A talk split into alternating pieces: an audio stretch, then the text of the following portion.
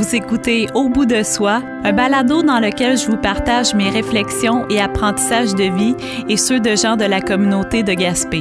Je m'appelle Caroline Farley et je vous invite à découvrir des témoignages sincères, touchants et remplis d'humanité, livrés par des personnes qui, comme moi, ont le goût de s'ouvrir et de partager leur expérience. C'est une occasion d'apprendre les uns des autres, de s'inspirer et de s'aider à mieux vivre.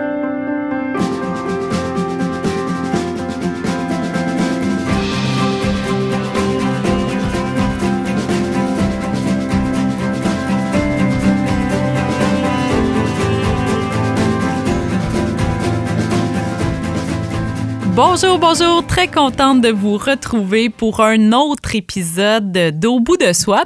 Et cette fois-ci, ben, je trouve ça, je suis comme bien énervée parce que c'est des gens euh, de qui j'avais hâte de prendre des nouvelles parce qu'ils sont en train de vivre une grande aventure.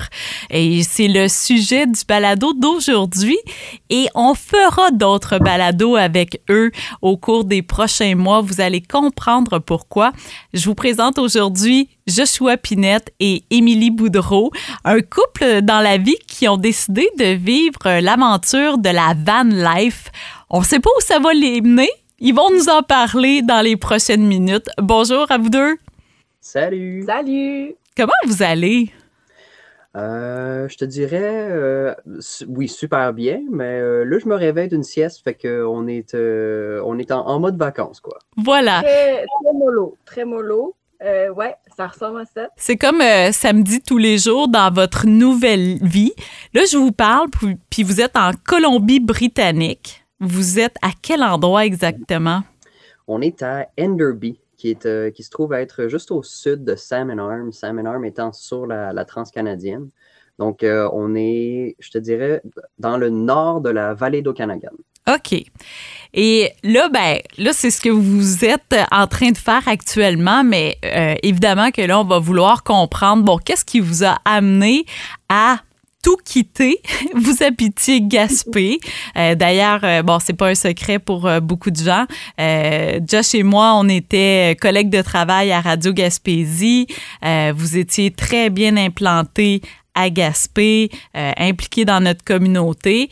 Mais qu'est-ce qui s'est passé pour que vous ayez envie de partir comme ça à l'aventure en van? Euh, c'est définitivement pas un processus qui s'est passé du jour au lendemain. Je pense que c'est une idée, une petite graine qui a germé dans nos, dans nos esprits, autant euh, en tant que, que couple qu'individu. Puis c'est un désir qui s'est vraiment euh, développé euh, quoi, au cours de quoi? Quelques semaines, mois? Euh, plusieurs mois, je dirais. Ça a pris du temps avant qu'on prenne notre décision vraiment. Euh, ouais, c'est... Ça nous trottait en tête depuis un bon moment. Et le processus entier, on peut dire, nous a pris un 12 mois.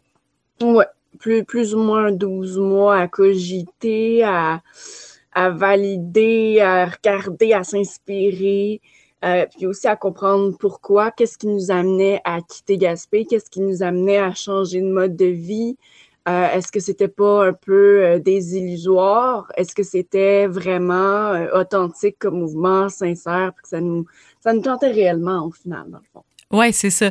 Donc, euh, si je comprends bien, vous avez tenté de valider, coudon, c'est juste un coup de tête euh, qu'on a envie de faire mm-hmm. ou c'est vraiment quelque chose de mûri puis c'était un désir plus euh, viscéral que ça? C'est un peu ça? Exact. Oui, exact. sais, on peut dire qu'il y a beaucoup d'idées qui, qui, nous passent par la tête auxquelles on se dit Ah, ça serait super le fun de faire ça, mais la plupart d'entre elles sont impulsives et euh, on peut les laisser tomber parce que c'est juste un coup de tête, mais, mais celle-ci, on y a réfléchi 10, 15, 20 fois mm-hmm. avant, de, avant de vraiment s'y lancer. Surtout parce qu'on voulait faire ça comme du monde. On, on, voulait la faire, euh, on voulait faire cette transition-là euh, d'une bonne façon et pas juste sauter dedans sans y réfléchir et de faire plein d'erreurs en cours de route. Alors, euh, ce qu'on a fait, c'est que euh, on a commencé par y réfléchir, je te dirais, en janvier-février de 2022, en début d'année calendrier 2022. Donc, il y a euh, un an environ. Exact, ça fait, ça fait déjà un an de ça. je te dirais que c'est surtout lors de mon arrêt de travail du mois de février que j'ai eu beaucoup de temps pour réfléchir, étant donné que je, ne travaillais pas naturellement. Donc, c'est surtout là que j'ai commencé à me demander qu'est-ce que je veux faire, où est-ce que je veux être, qu'est-ce que j'aimerais, qu'est-ce que j'aimerais être carrément. Et de là est venue l'idée de euh, partir à l'aventure et de voir ce que le reste du monde a à nous offrir. Ça faisait déjà euh, six ans que j'étais à Gaspé. Et j'avais envie de euh, visiter le reste du monde. J'ai pas voyagé tant que ça dans ma vie. Et en vrai, cette fois-ci, maintenant qu'on a quitté le Québec, c'est la première fois que je, je visite le Canada plus à l'ouest que Ottawa. OK. donc, à partir d'Ottawa, pour moi, tout était du nouveau. Toi, Émilie, qu'est-ce qui a motivé euh, cette décision-là de, euh, de partir à l'aventure avec Josh? Parce que là, d'après ce que j'entends pour l'instant, c'est comme si c'est peut-être lui qui a proposé en premier l'idée du projet. Pas tout à fait? ceux qui connaissent l'histoire en long et en large, je vais tenter de la faire le plus euh, succinct possible, en fait, euh, savent que euh, j'étais pas. Moi, je n'ai pas atterri à Gaspé en ayant en tête de rester à Gaspé. Moi, la pandémie m'a pris par surprise. comme projet, j'étais censée travailler au Café des artistes pendant six mois l'été, puis continuer et descendre jusqu'en Amérique du Sud. C'est déjà, j'avais, j'étais déjà dans un processus personnel euh, pour vivre une vie nomade, pour aller vivre des aventures, des expériences et voyager. Je me rappelle, euh, à trois ans, mon jeu préféré, c'était littéralement de me faire un sac à dos puis de dire à mes parents que j'allais partir en voyage. et c'est pas quelque chose qu'on faisait couramment dans ma famille, partir en voyage, mais j'avais déjà l'envie d'aller explorer. Euh, donc en 2019, moi, j'ai décidé de d'entamer euh, un processus de vie sédentaire à nomade qui a été, bien évidemment, on sait, euh, ce processus-là a été écourté ou pour dire tout simplement avorté. Euh, j'ai rencontré Josh, je suis tombée en amour avec lui, avec Gaspé. Bon, les plans, c'était plus difficile de planifier à long terme durant 2020-2021, même, même une partie de 2022. Puis je pense que dès que l'occasion s'est présentée, dès qu'on a commencé à en parler plus sérieusement et de voir ce que ça pouvait nous apporter en termes de, bénéfices, euh, moi, c'est sûr et certain que j'étais déjà vendue à l'idée. C'est ça, parce que dans le fond, c'est comme si tu as repris le projet que tu avais en tête.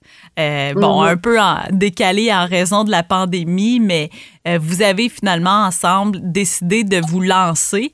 Euh, moi, j'ai un souvenir très, très précis dans ma tête que je reviens de vacances, ou en fait, Josh revient de vacances, puis un après-midi, il m'annonce que dans quatre mois, il va quitter son travail à Radio Gaspésie pour partir avec Émilie en van life. Puis là, je suis comme, wow! Aïe, tu sais, c'est une grosse décision. Hein? Euh, vous, vous l'avez vu venir. Moi, j'étais comme, OK, c'est un beau gros projet. Et il y a, je pourrais même dire qu'actuellement, il y a pratiquement une genre de mode de, d'adopter ce style de vie-là. On n'a jamais vu autant de vannes sur les routes, non seulement du Québec, mais d'un peu partout. Euh, mais au-delà, et vous l'avez mentionné, oui, c'est beau, là, on rêve, tout ça, mais ça sera pas euh, la vie euh, la vie de château, ça sera pas toujours le fun.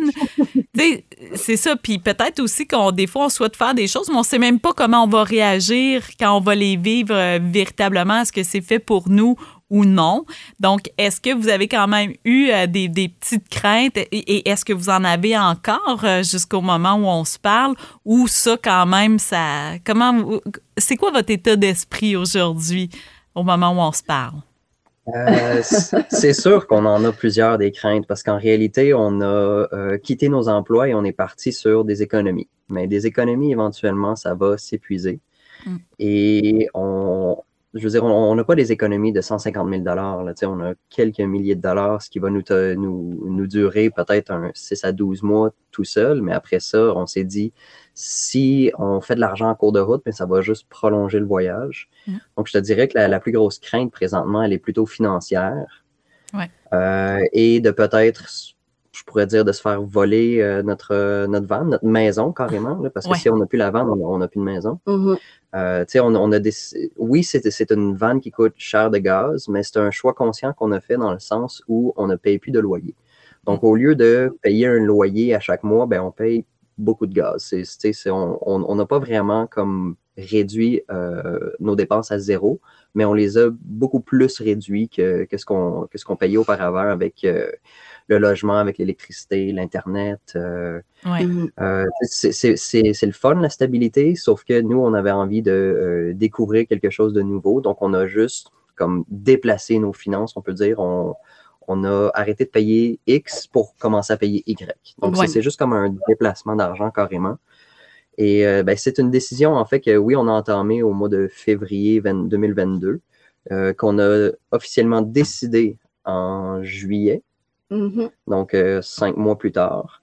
Et on s'est dit qu'on on, se donnait six mois pour, pour tout faire, pour tout vendre l'appartement, pour tout vendre nos possessions, trouver quelqu'un pour l'appartement, trouver la vanne, trouver ce qu'on avait de besoin pour vivre dans la vanne également. Mm-hmm.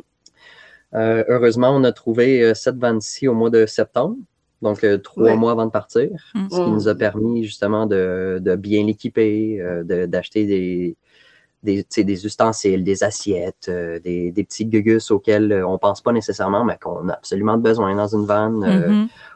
on, a, besoin d'un un, kit de survie. Une petite pelle. Je pense aussi, si je peux me permettre de t'interrompre, justement, euh, ce que Josh décrit, c'est le processus de préparation aussi qui est vraiment pas à négliger. Mm. En ce sens parce que nous, on savait également, on s'est rajouté un challenge, un défi supplémentaire, on partait en hiver. Oui, c'est vrai.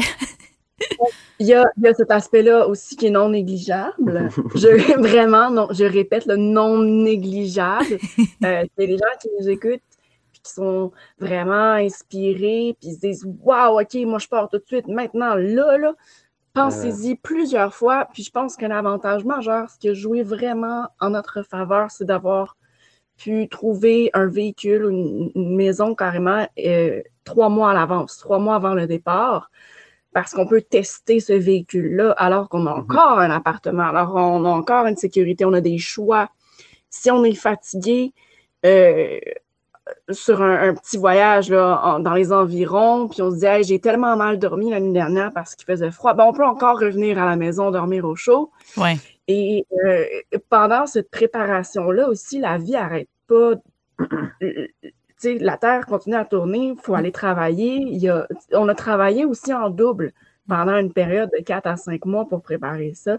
Mm. Donc, euh, vraiment, euh, excuse, c'est ça que je voulais. je voulais faut vraiment pas négliger la période de préparation. On, mm. on aurait pu décider de tout faire en l'espace de deux semaines et partir tout de suite.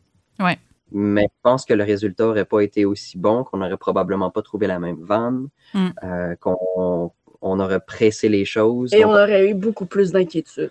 Oui, exact. Vraiment beaucoup plus d'inquiétude. Tu, tu parles d'inquiétude, d'anxiété ou de de, de, peut-être un peu plus frileux dans certaines zones. Je pense que vraiment euh, avoir coupé les coins ronds euh, euh, l'automne dernier aurait fait en sorte qu'on ne serait pas aussi serein et en paix avec notre choix présentement. Mm-hmm. Mm-hmm. Je pense qu'on on sacrerait un petit peu plus. oui, c'est ça. ben, j'ai envie qu'on, ben, partons, j'ai envie qu'on fasse un pas de recul pour d'abord, j'aimerais ça que vous me disiez, vous étiez qui, vous, au moment de la décision, tu sais, euh, parce que là, les gens, ils se font des, euh, sans doute des, des idées, là, euh, tu sais, du monde qui gagnait vraiment beaucoup d'argent, tu sais. On va, on va, bon, là, vous irez jusqu'où vous voulez aller, là, dans votre partage de, de qui vous êtes, là, mais ce que je veux dire, c'est que j'aimerais qu'on établisse, est-ce que vous êtes des gens qui avaient un gros train de vie? Est-ce que vous aviez beaucoup de possessions? on l'a pas mentionné, mais vous n'avez pas d'enfants, donc ça vous permettait aussi de, de partir euh, plus facilement, on va dire, en n'ayant pas d'attache. Donc, parlez-moi de votre situation, euh, je dirais, personnelle et de couple pour qu'on sache, ben, c'était quoi un peu votre, votre vie avant de partir, pour que les gens comprennent, c'était quoi le point de départ? Euh, c'est sûr que le- les, plus gros morceaux qui ont, qui pesé dans la balance, qui est en notre faveur, c'est le fait que euh, on a seulement 27 ans, qu'on n'a pas d'enfants, on n'a pas d'hypothèque, donc, on n'a pas de grosses attaches comme telles, et on est en bonne santé. Mm. Donc on, s'est aussi dit que le meilleur moment pour faire cette, ce, ce voyage, ce serait maintenant et pas dans, pas dans 20 ans lorsqu'on on approchera de la cinquantaine. Donc ça, ça a surtout pesé dans la balance, le fait qu'on a, on ait euh, se- seulement 27 ans. Euh, j'ai- J'étais euh, concepteur publicitaire euh, et responsable de- du marketing de Radio Gaspésie. Euh, ça faisait deux ans et demi que, que, que je faisais ça et ça faisait déjà six ans que j'étais à Gaspé. Donc, euh, j'ai pas mal toujours travaillé en, en vente euh, et marketing. Euh, je veux dire, je, je gagnais un salaire euh, moyen comme la, la, la plupart des Gaspésiens. Et on dépensait pas énormément d'argent. On aimait ça sortir une fois de temps en temps, mais on n'allait pas au restaurant une fois par semaine. C'était vraiment moins que ça. Cinéma, je pense que j'ai fait ça deux fois dans les cinq dernières années.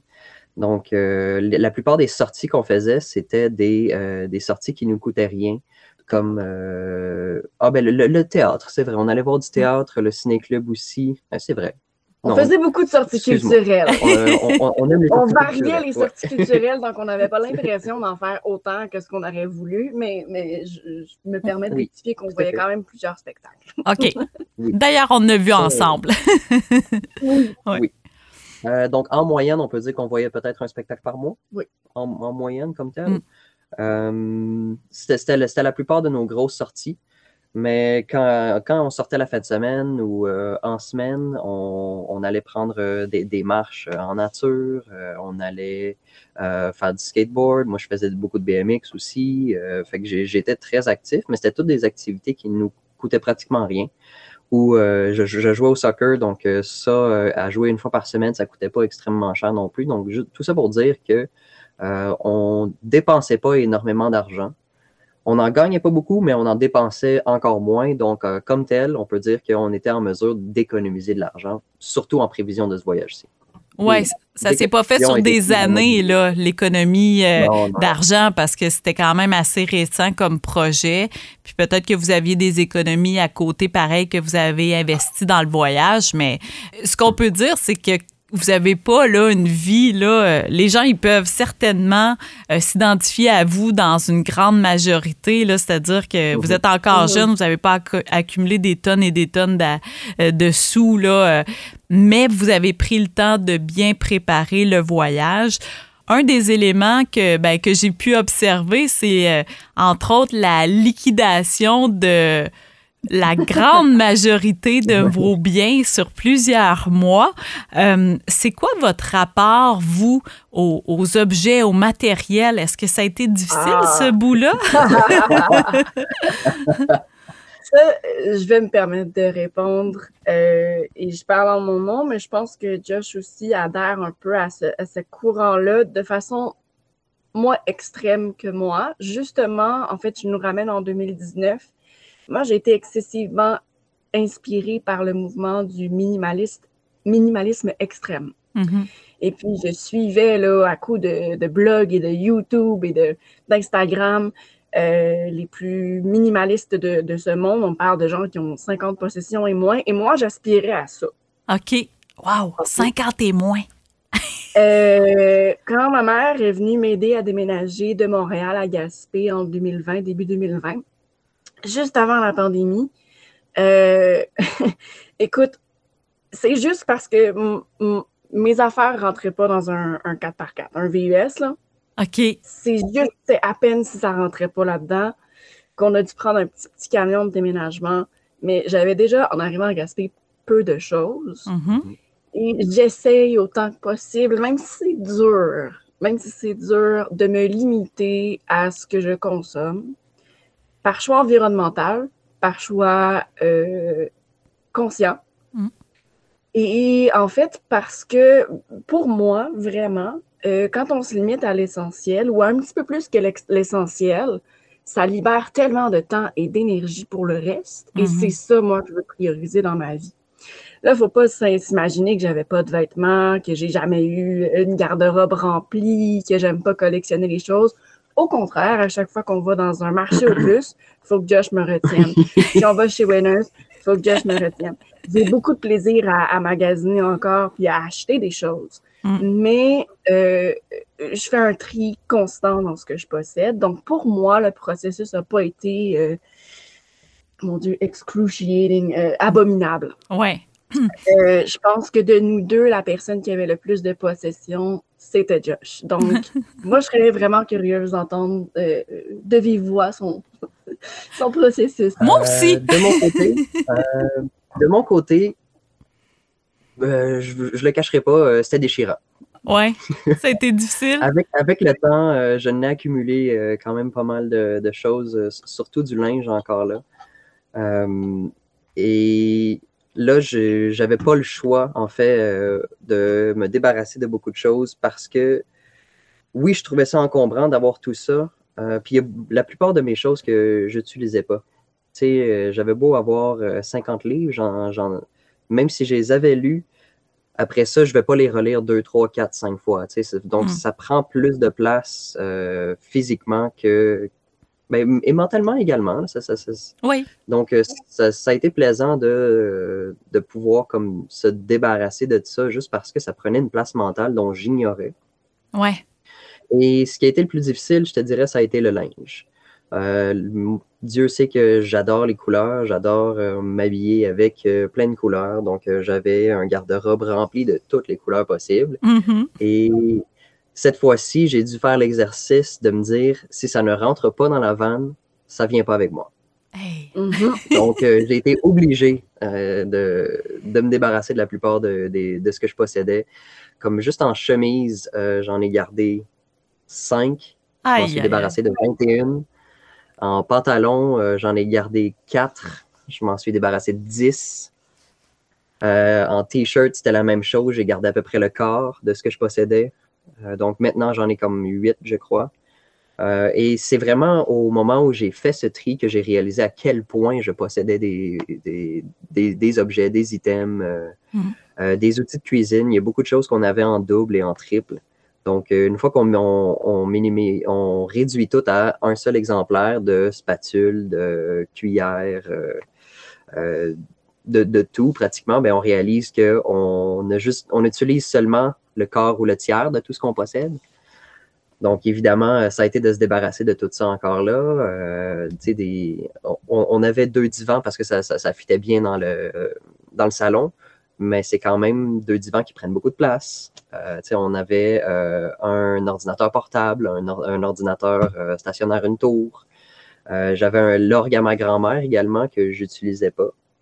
Hmm. Que finalement, j'ai donné à un excellent musicien de Gaspé, Alex Pelletier. mais ça aussi, c'est un objet qui prenait quand même beaucoup de place.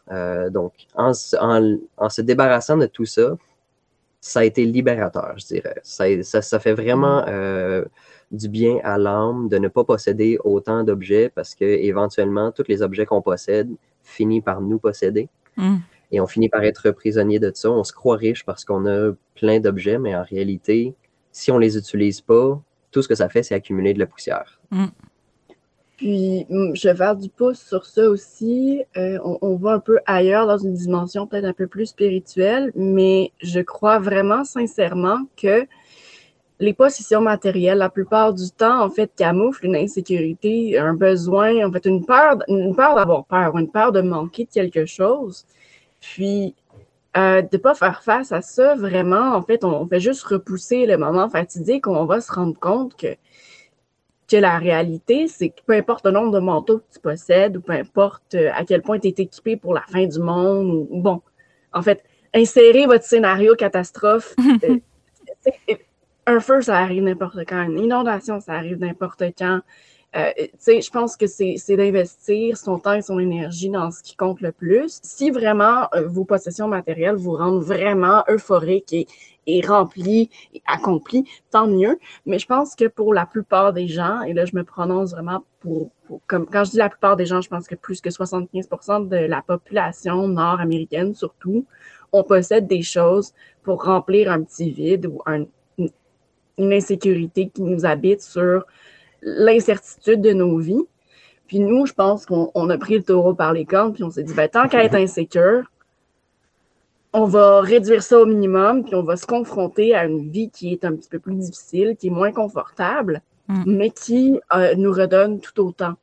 Oui. En termes d'intensité. Ah, je trouve ça vraiment intéressant. Mm. Oui, c'est, Je pense que jusqu'à maintenant, euh, on est bien servi.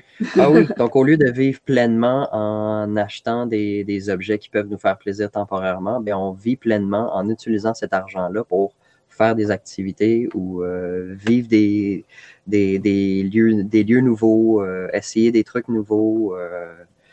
Euh, D'apprendre aussi beaucoup.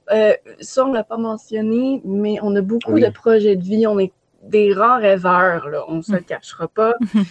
on a beaucoup d'ambition, on est encore jeune et on s'est rendu compte que la plupart des acquis qu'on aimerait avoir ne s'apprennent pas sur le marché, ni de l'emploi, ni euh, dans un établissement scolaire euh, régulier, ou qu'en fait, d'apprendre tout ce qu'on aimerait apprendre va nous prendre tellement de temps qu'on est mieux d'y aller. Euh, un petit pas à la fois. Un petit pas à la fois, mais, mais d'aller, en fait, d'aller apprendre différemment.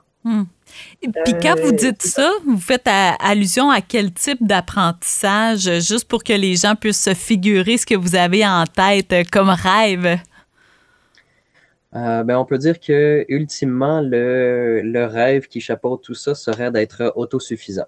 Mm-hmm. Donc, euh, d'avoir notre propre maison autosuffisante euh, et de générer notre propre énergie, notre propre nourriture, euh, sauf que ça, ça requiert beaucoup de connaissances en matière de euh, production alimentaire, d'agriculture plutôt, en termes de euh, construction de maisons carrément. Mm-hmm. Et ça, c'est des connaissances qu'on n'a pas encore et qu'on se dit que ça prendrait probablement autant de temps l'apprendre de quelqu'un qui l'a déjà fait que de suivre une formation professionnelle ou un cours X là-dessus.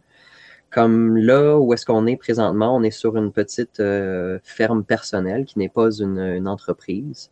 Et ça, la première étape ici, c'est d'apprendre à s'occuper des chevaux, des ânes, euh, d'une petite ferme. Comme ça, on apprend à s'occuper des, des, gros animaux plus que juste des chats et des chiens. Mm-hmm. Et après ça, ça, va être d'apprendre d'autres choses euh, avec notre prochain Workaway. Euh, Workaway étant le, programme qu'on est en train de faire actuellement. Et on le sait que c'est un processus qui va prendre du temps.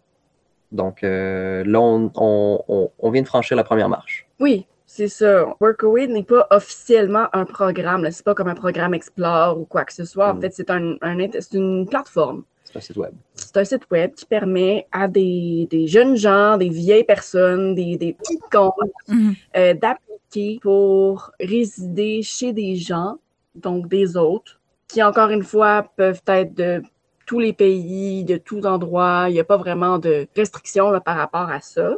Puis en fait, ils font tout simplement euh, correspondre des profils ensemble on peut faire des recherches sur où est-ce qu'on aimerait habiter, dans quel type d'établissement, de quoi est-ce que l'autre a besoin, est-ce que moi, mes, mes aptitudes peuvent correspondre à ce que la personne recherche, et ainsi de mhm. suite.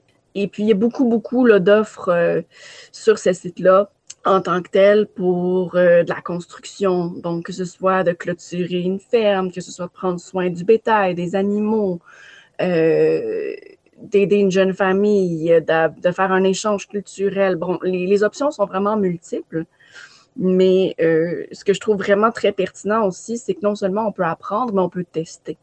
Mm-hmm.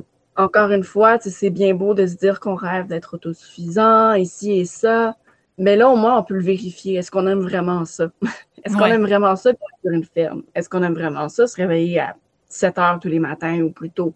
Est-ce qu'on aime vraiment ça faire une clôture en plein mois d'avril à zéro degré dehors. Mm.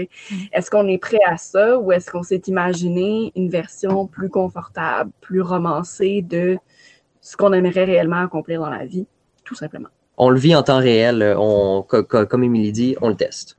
Sans prendre de risque. On n'a pas d'hypothèque, on n'a pas acheté la ferme, elle n'est pas à nous. C'est le meilleur des deux mondes, en fait. Exact. on peut se désister quand on veut. Puisqu'on est dans ce sujet-là, donc vous, c'est ce qui vous a amené en Colombie-Britannique. Possiblement que c'est là que vous vouliez aller. Donc, vous avez fait des, des recherches sur euh, Workaway, sur euh, cette plateforme-là, et vous avez trouvé cette occasion-là euh, d'être sur cette fermette-là qui doit appartenir à, une propriétaire. Donc, comment ça fonctionne? Expliquez-nous qu'est-ce que, comment vous avez mis ça en place? La plateforme possède deux types de profils. Tu as les, gens qui font le workaway, les travailleurs comme nous, et tu as les, les hôtes, les, propriétaires de, de terrains, de maisons, euh, les, gens qui vont recevoir les, travailleurs.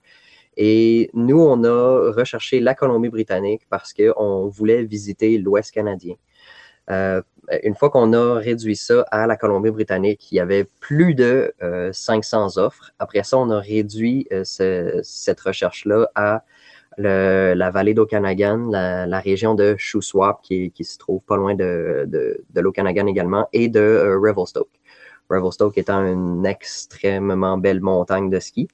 et une des premières raisons pourquoi est-ce qu'on est venu dans l'Ouest canadien, c'est pour que je puisse faire du snowboard, en fait, euh, parce que un de mes rêves qui est sur ma bucket list était de euh, descendre une montagne à plus de 1 km d'altitude. Wow! Chose que j'ai fait. Donc, euh, j'ai déjà fait ça dans les dernières semaines. j'ai coché ça sur ma bucket list. Bravo!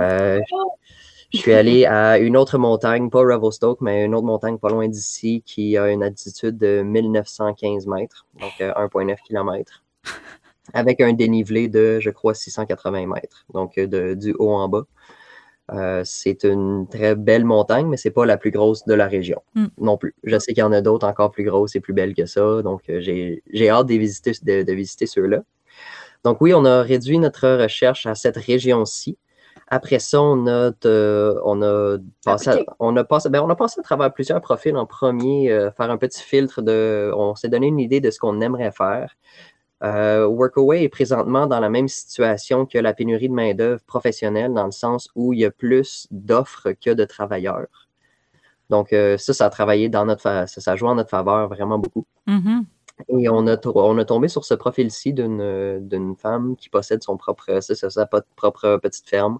On s'est dit que ce serait une excellente idée. Euh, on a fait un appel vidéo au mois de décembre avec elle, euh, en sachant très bien qu'on arriverait probablement à la fin janvier, peut-être début février.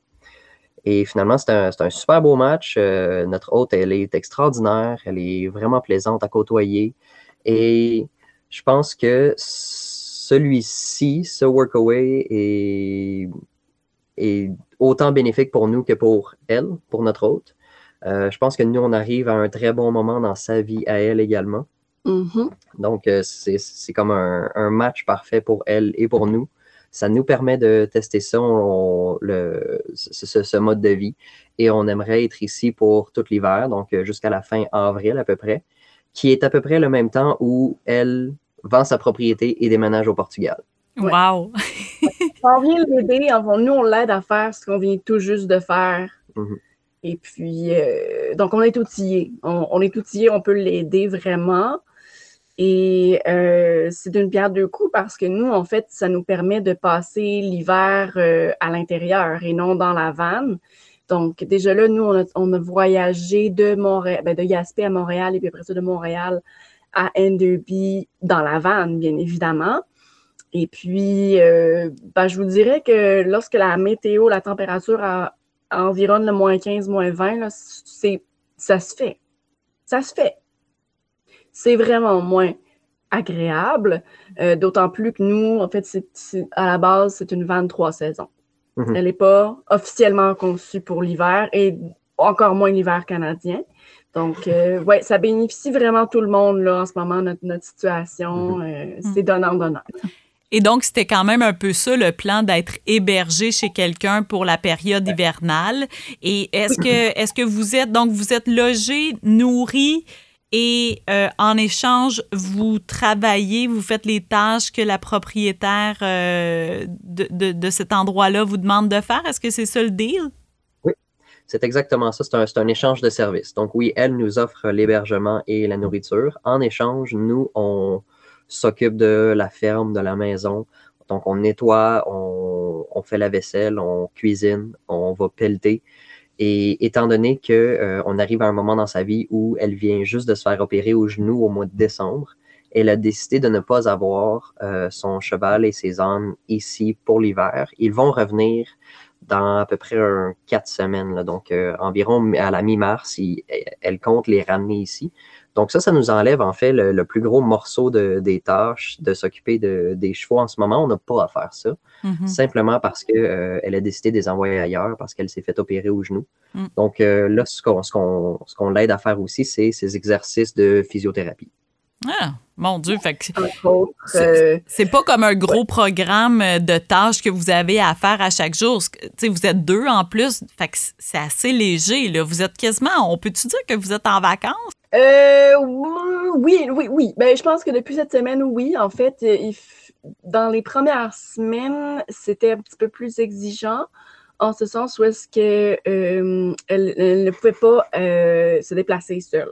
Hmm. Donc, Josh est devenu chauffeur privé ah! pour trois semaines. Mm-hmm. beaucoup d'allers-retours, les hôpitaux, les rendez-vous, etc. Il fallait qu'on soit disponible, si je peux dire, là, un bon 8 à 10 heures par jour pour pouvoir l'aider à accomplir ses tâches à elle et les nôtres. Ah. Mais oui, c'est pas aussi exigeant qu'un emploi temps plein, vraiment pas. On a euh, des périodes de temps libre où on, qu'on peut discuter, méditer, se mettre en forme, euh, partir un peu à l'aventure. on n'est pas euh, cloîtré, cloué à la ferme 24 heures, 7 mm-hmm. Mais quand même, ce que j'entends là-dedans, c'est qu'une chance que ça fonctionne bien avec euh, la dame en question parce que là, tu sais, vous êtes pratiquement même ben, dans son intimité, là, à prendre soin d'elle, à l'aider à se déplacer, tu sais. Donc, euh, et, ça fonctionne bien, là? ça, a été un bon match, ça aussi, en termes de personnalité? Ah oui, ça, euh, amplement. Nous, en fait, on, croit qu'on a vraiment obtenu le, jackpot du workaway dans le sens où euh, c'est une personne formidable euh, qui veut aussi nous, aider à découvrir la région, qui, veut nous, envoyer à l'aventure hmm. euh, lorsqu'on a, on a des temps libres, comme par exemple lorsqu'elle travaille, parce qu'elle travaille de, la maison également. Mm-hmm. Donc, pendant qu'elle travaille, ben, nous, on peut justement prendre ce temps-là pour, comme hier, on est allé faire une petite excursion dans le parc national qui est juste de l'autre côté de la vallée. Euh, donc, euh, on a le temps de faire ça. Euh, elle est extraordinaire, elle est super fine. Et en plus de ça, on a une suite privée. Je veux dire, on a notre propre chambre et salle de bain privée avec une petite cuisinette à l'intérieur. Wow! Oh, on est conscient que c'est pas vraiment, vraiment loin d'être euh, la réalité pour la majorité des autres workaway. Il faut dire qu'on a magasiné. On avait le mm-hmm. luxe de pouvoir s'y prendre d'avance. Mm. Mais euh, oui, c'est One in a million. oui, c'est ça. C'est un super bon match. Wow. Ben, vous avez fait votre chance aussi quand même. Hein? Vous n'étiez pas dernière minute, comme vous avez dit, vous avez choisi. Et là, vous êtes en Colombie-Britannique depuis quand vous êtes sur cette euh, fermette-là? On, est parti de Montréal le 12 janvier. On est arrivé ici le 20. OK. Euh, ça nous a pris c'est ça, incluant le 12, euh, ça nous a pris neuf jours pour se rendre ici. Mhm.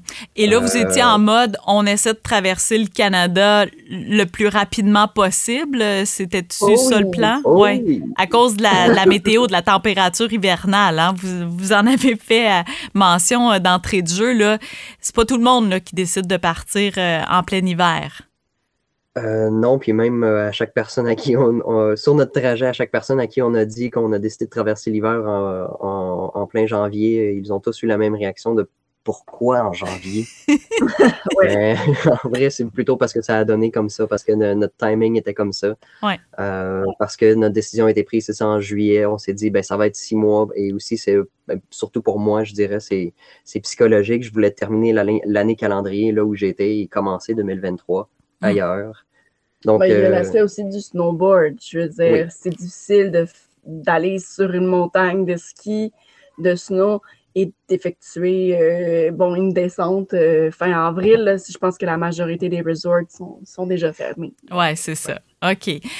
puis. depuis le 20 janvier. OK. Donc, depuis le 20 janvier, puis euh, ben, évidemment que j'ai envie de vous, vous demander comment s'est fait cette traversée-là pour vous avoir suivi euh, sur les réseaux sociaux.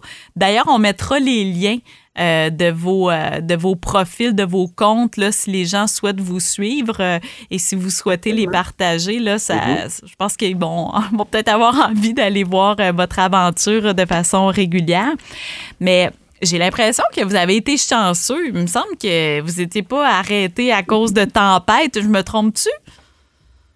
Tu te trompes pas du tout. Je te dirais, la première journée de route a été la pire. Euh, le 12 janvier, lorsqu'on a quitté Montréal, il y avait une, tempête, un front froid qui s'en allait vers l'est. Mais nous, on s'en allait vers l'ouest. Ce qui hmm. veut dire qu'on a, traversé cette tempête-là. Euh, mais lorsqu'on est arrivé à notre première destination, à North Bay, en Ontario, euh, il y, avait déjà plus de neige. La tempête était déjà terminée et cette tempête-là se dirigeait vers l'est, donc elle a continué, mais nous, on l'avait déjà traversée. Et après ça, chaque autre journée de route a été superbe. C'était la seule tempête sur le radar pour la, semaine qui, qui, a suivi. Et j'irais même plus loin dans, dans, notre chance, en fait. Euh, lorsqu'on a traversé les prairies, normalement, il y a une moyenne, une moyenne de température environnant le moins 20 en janvier. Puis moins 20, on ne parle pas du ressenti, on parle la, la température réelle. Brute, oui. Euh, et puis, nous, on est arrivés, il faisait moins 15. Hmm. C'était déjà un petit peu plus chaud. Ben oui. On ne parle, pas, parle pas du moins 40 qui ont eu la minute qu'on a mis les pieds à Enderby. Euh, je pense que c'est. Dans Saskatchewan, il faisait moins 40. Ouais. Oh. Pour une semaine consécutive. Fait que vous avez juste passé au bon moment, finalement, avant que les conditions deviennent, deviennent vraiment hivernales. On est parti juste à temps, puis on est arrivé juste à temps aussi. Euh, parce qu'ici, il faut dire, dans la vallée d'Okanagan, la, la météo était assez exceptionnelle, surtout à ce temps-ci, cette année, je veux dire. Elle est, elle l'est encore plus. Depuis qu'on est arrivé ici, il fait, il, ça oscille toujours entre moins 3 et plus 3. OK. Ah, pas plus froid que ça. non, c'est pas plus froid que ça. Et il n'y a pas de vent, mais pas du tout. Comme hier. Le fameux front froid de Gaspé du moins 35, moins 55 avec les vents de fou. Nous, ici, ça a été un moins 15. ouais. ça, a été le plus froid qu'il a fait. Mais ça a duré une journée. Bon. Ouais. ça, tu vois, hier, quand on est allé faire euh, notre excursion en montagne, euh, il faisait 6 degrés, pas de vent, gros soleil. OK. C'est comme, un, comme un mois d'avril qui dure quatre mois. C'est un microclimat. Mais là, dis-moi, la grosse question, est-ce que tu peux quand, faire, quand même faire du beau snow, là, Josh? Du snow, oui. Du beau snow, pas vraiment. Ah, OK. ben, regarde, peut-être que ça va venir plus tard. L'hiver n'est pas fini quand même. Euh, je le souhaite. Je le souhaite que ça vienne, mais je veux dire, des, des dompes de 30 ou 40 cm, il n'a pas eu cet hiver. Puis mm. je ne sais pas s'il va en avoir non plus. Mm. Moi, j'attends juste ça, en fait, pour, pour partir. Euh, mais là, jusqu'à présent, les deux fois où je suis allé, euh, c'était un fond assez glacé. C'était quasiment comme euh, du, du, snow de printemps. OK. Bon. Ben, coudon, hein, on peut pas être gagnant sur toute la ligne, ça a l'air, parce que là, vous jouez de beaucoup de chance depuis votre départ. évidemment, les, les, classiques questions. bon, est-ce que vous avez eu froid dans les neuf jours où vous avez dormi dans la vanne? Euh, un peu. Je dirais que la nuit où il a fait le plus froid, c'était-tu. Euh, à Thunder Bay. Euh, Sault-Sainte-Marie, je pense qu'il a fait moins 15 ou moins 16. Ah oui, Sault-Sainte-Marie, c'est vrai. Sault-Sainte-Marie, il a fait moins 15. Mais tu vois, on se préparait aussi, tu sais, dans, dans, le sens où euh, pendant qu'on roule, on peut mettre le chauffage et ça peut monter jusqu'à 20-25 degrés à l'intérieur de la vanne. Mm. Au moment où on arrête, évidemment, c'est là qu'on n'a plus de chauffage, c'est là que le, froid commence à s'installer. Mais euh, on se prépare dans le sens où on, s'arrête, il fait encore très chaud dans la vanne, on mange très vite et on va se coucher tout de suite. Mm. Donc, sous les couvertes, même s'il faisait moins 15 à l'extérieur, il faisait moins 10 dans la vanne et en dessous des couvertes, il devait faire peut-être 10 ou 15 degrés. Oh, quand même. Parce que notre chaleur corporelle nous réchauffait. Donc, on, on s'entend qu'on dormait euh, habillé avec euh, un, hoodie, des jogging. Euh, on dormait avec nos bas, évidemment. Mm-hmm. Mais je ne ben, l'aurais pas fait deux, trois ou quatre semaines de suite. Mais une nuit, c'était endurable. Mais la plupart des autres nuits, il faisait peut-être moins 8 ou moins 10 dehors. moins 4 ou moins 5 dans la vanne et en dessous des couvertes, il fait peut-être c'est ça, un 15 degrés. Là. OK. Donc. C'est vraiment pas si mal, en fait. Ce qui est froid, c'est se lever le matin. Ouais. C'est ça. C'est le, la petite heure où est-ce que tu te lèves, tu te changes, tu te brosses les dents, puis là, on part. Mm. Et le soleil est à peine levé parce qu'il se lève à 8h30. Plus tu vas vers l'ouest, plus tu te lèves tard. Ouais. Là, tu décolles, puis c'est le moment le moment que ça réchauffe. Mais après ça, euh, vraiment euh, très confortable. Bon, vous avez été. Euh, c'est le fun que vous ayez eu cette chance-là côté météo. puis le Canada, c'est beau? L'Ontario, c'est long. C'est ce que j'aurais à dire. L'Ontario, c'est littéralement la moitié du trajet. C'est fou, hein? c'est ça, tout le monde est comme. ça finit jamais, l'Ontario. Non. Ah! c'est pas si beau, c'est ça? C'est pas si beau. Je te dirais que, ben, pas si beau. Oui, ça l'est. Euh, L'Ontario ressemble beaucoup au Québec dans le sens de les. Euh, c'est les mêmes types de forêts, il y a des lacs sur le bord de l'autoroute. Euh, mais il y a une bonne partie de l'autoroute transcanadienne qui est une voie de chaque côté. Donc, c'est un peu comme la 132. je veux dire, c'est pas une autoroute double tout le long comme dans les prairies. Fait que je te dirais que oui, oui, le, Canada est certainement beau. Il y, a, beaucoup de choses à voir. Entre Winnipeg et Calgary, c'est-à-dire les, plaines, euh, c'est un 1300 km où tu vois des champs. OK. Puis 1300 km, on l'a fait en deux jours. Ouais. On a fait de Winnipeg à Swift Current en Saskatchewan, puis après ça, Saskatchewan de Swift Current à Calgary. Fait que on a, en deux jours, on, a fait tout ce trajet-là. Et ça, c'est le bout le plus plat, je dirais. Mais une fois rendu à Calgary, euh, enfin, on peut commencer à voir les rocheuses qui sont mm. à 150 km de nous autres, mais on, les voit quand même. Ouais. Ça, ça, ça doit être le fun et excitant, là. Puis en plus, euh, là, tu vis pleinement le voyage, la traversée du Canada, on dirait, quand tu es rendu dans un décor qui, euh, un peu te sort de ce que tu connais. On, tripait tellement que la journée où on a fait Calgary à ici à Enderby, c'était 525 km. Donc on parle d'à peu près 5 heures et demie de route. On n'a même pas mis de musique parce qu'on était tellement obnubilés par les montagnes. on n'y a juste pas pensé. Ouais, OK. Je pense aussi qu'il y a un aspect majeur de. On, on parle d'une traversée hivernale. Et puis, à moins d'être en nature l'hiver, je ne sais pas si, vous allez être d'accord avec moi, mais euh, moi, de la slush brune, de sel, une ville l'hiver, c'est vraiment moins beau. Puis s'il n'y a pas une petite neige qui rend ça un peu romantique sur les bords, là, hmm.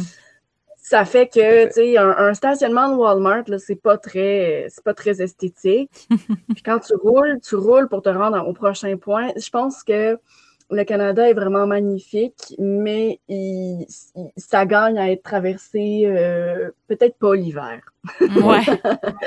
C'est sûr, nous, on avait une mission de traverser le pays et pas de le visiter à ce moment-ci. Euh, on, va le, on va le visiter comme tel plus tard. Mais pour, le, pour, le, moment, notre mission était vraiment de, point A au point B. De, se rendre du point A au point B. Parfait. Exact. Donc, euh, aucun doute que l'Ontario a plein de choses à offrir, mm. mais sur le bord de la transcanadienne, Ouais. Moins. c'est sûrement quand on sort euh, des grandes artères euh, routières que là, tu sais, ça devient plus beau parce que je veux dire, ouais, Je, peux, je peux comprendre.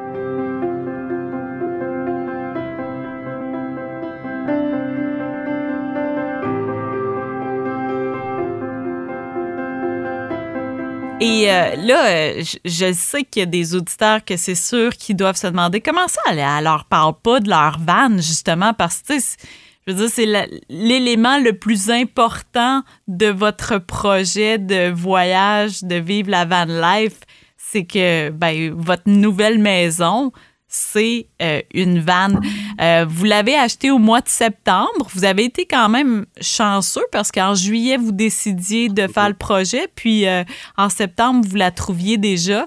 En plus, euh, vous l'avez trouvé, me semble, c'était à Sainte-Anne-des-Monts ou quelque chose comme ça? Fait que, tu sais, vraiment proche de la Gaspésie. Et moi, quand tu m'avais dit ça, Josh, je me disais, ben voyons, c'est quoi les chances que vous tombiez sur euh, la bonne vanne pour vous aussi proche quand on habite à Gaspé?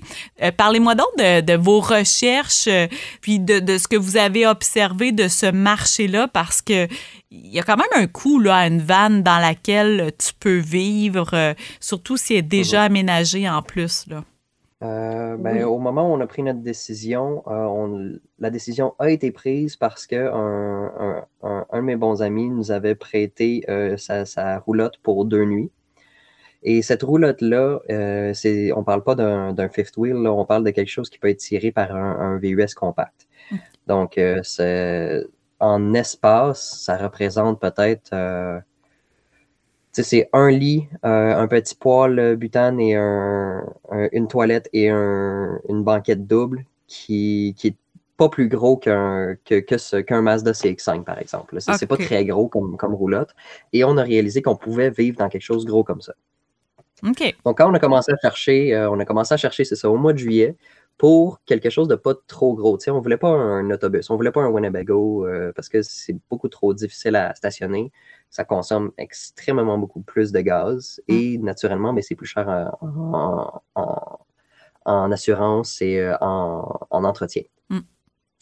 Alors, on a commencé à chercher, euh, c'est ça, au mois de juillet et pratiquement tous les jours, on, on fouillait pour des petites annonces, euh, des, trucs à vendre. Euh. Hmm. Puis il faut savoir, excuse-moi, euh, je me permets d'intervenir, il faut savoir aussi que c'est c'est pas permis à tout le monde. Il y a vraiment des, lois ou en fait une législation, tout ce qui est véhicule à double essieu, les autobus une fois qu'on les reconvertit, on parle d'autobus scolaires, les autobus euh, scolaires reconvertis, euh, il y a des permis à aller chercher pour les modifier, il faut les faire approuver. Ça prend vraiment beaucoup de temps.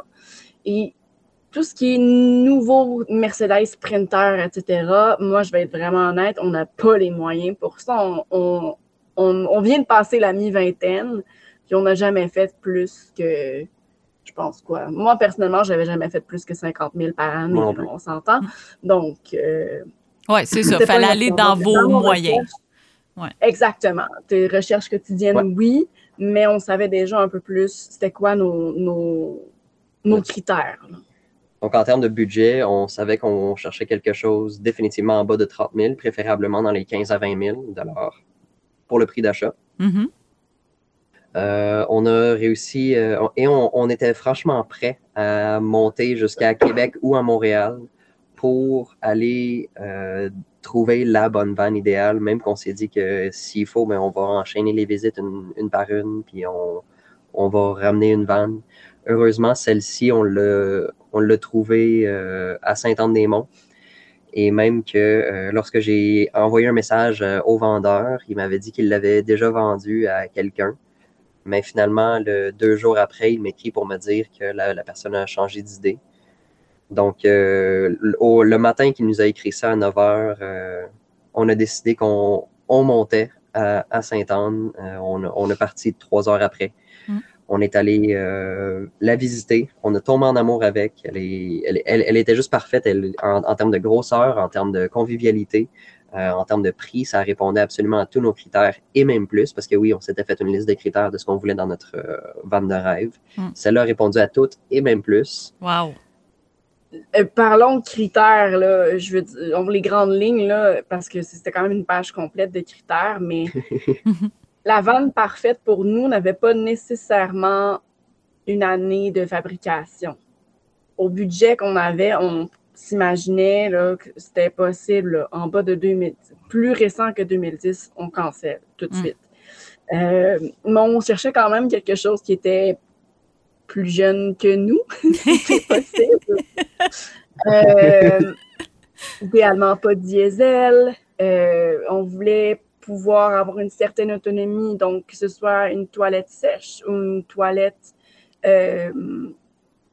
portative ou enfin une réelle toilette, c'était mieux. Une douche, c'était un bonus.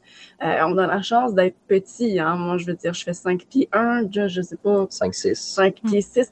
On est petit, là. Là, oui, on, on se retrouve avec un, un, lit king, mais pour nous, c'était même pas dans les critères. on parle d'un lit jumeau, ça aurait fait quasiment notre affaire. Mm-hmm. On n'était pas excessivement exigeant sur la formule ou le design ou le, le look. Par contre, on était intransigeant avec certains critères comme la consommation de gaz, le kilométrage, euh, bon, pas de véhicule diesel, bien évidemment, et l'isolation. Hmm. Ouais. On ne pouvait pas se permettre d'avoir un trou à quelque part ou la moisissure parce qu'on savait déjà qu'on allait l'utiliser l'hiver. Donc, nous, ce n'était pas une question de l'acheter pour la remiser jusqu'au mois de juin. Ouais. voilà, ça, c'est un petit peu plus de détails sur les critères. Mm-hmm. Après ça, c'est ça, on a, trouvé celle-ci à Saint-Anne-des-Monts. les anciens propriétaires étaient un couple retraité qui nous ont donné absolument tout l'historique d'entretien depuis que la vanne existe. Euh, eux autres, ça faisait 11 ans qu'ils l'avaient. Ils y ont apporté quelques petites euh, modifications comme une caméra de recul. Wow! Euh, un, micro aussi, une, nouvelle petite radio, pas d'origine, des trucs qui n'étaient pas déjà à la base dessus. Et les, les, c'est un 1997, en fait, c'est un Dodge Road Trek. Donc, c'est fait sur le, sur le frame, sur la, la carrosserie, sur la structure et la carrosserie d'un Dodge Ram Van 3500.